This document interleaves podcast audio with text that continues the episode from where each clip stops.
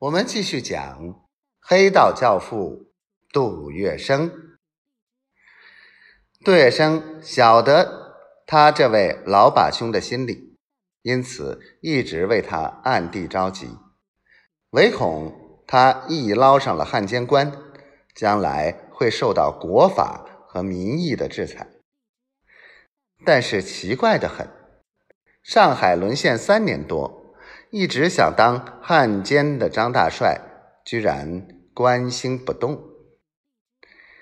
后来，杜月笙根据陆陆续续得来的消息才知道，东洋人自杜月笙月夜走脱之后，利用上海大亨的目标便落在黄金荣身上。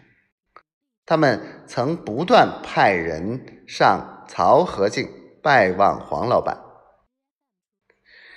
黄老板虽然爱财，爱国心却有。他对付东洋人的法宝是一个“病”字。无论是谁上门，黄老板必定是抱病在身，不好见面为由，然后由他的家人、学生连声抱歉抱歉。日本人晓得托黄金荣出山绝无可能。只好退而求其次，转而瞄向张孝林。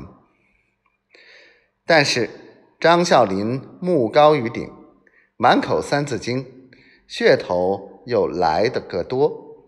日本人要找他的时候，他便故意往莫干山一躲。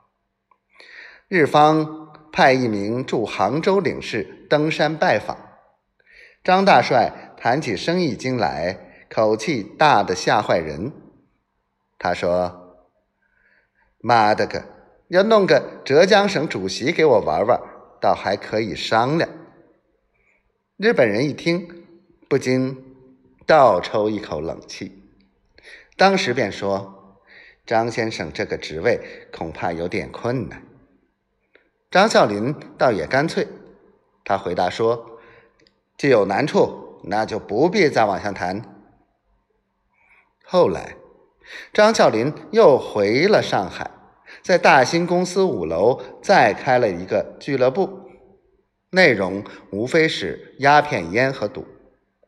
整天和他混在一起的是老朋友高新宝、于业峰、程孝仪等人。这时，共产党的游击队控制乡村，袭击敌伪物资。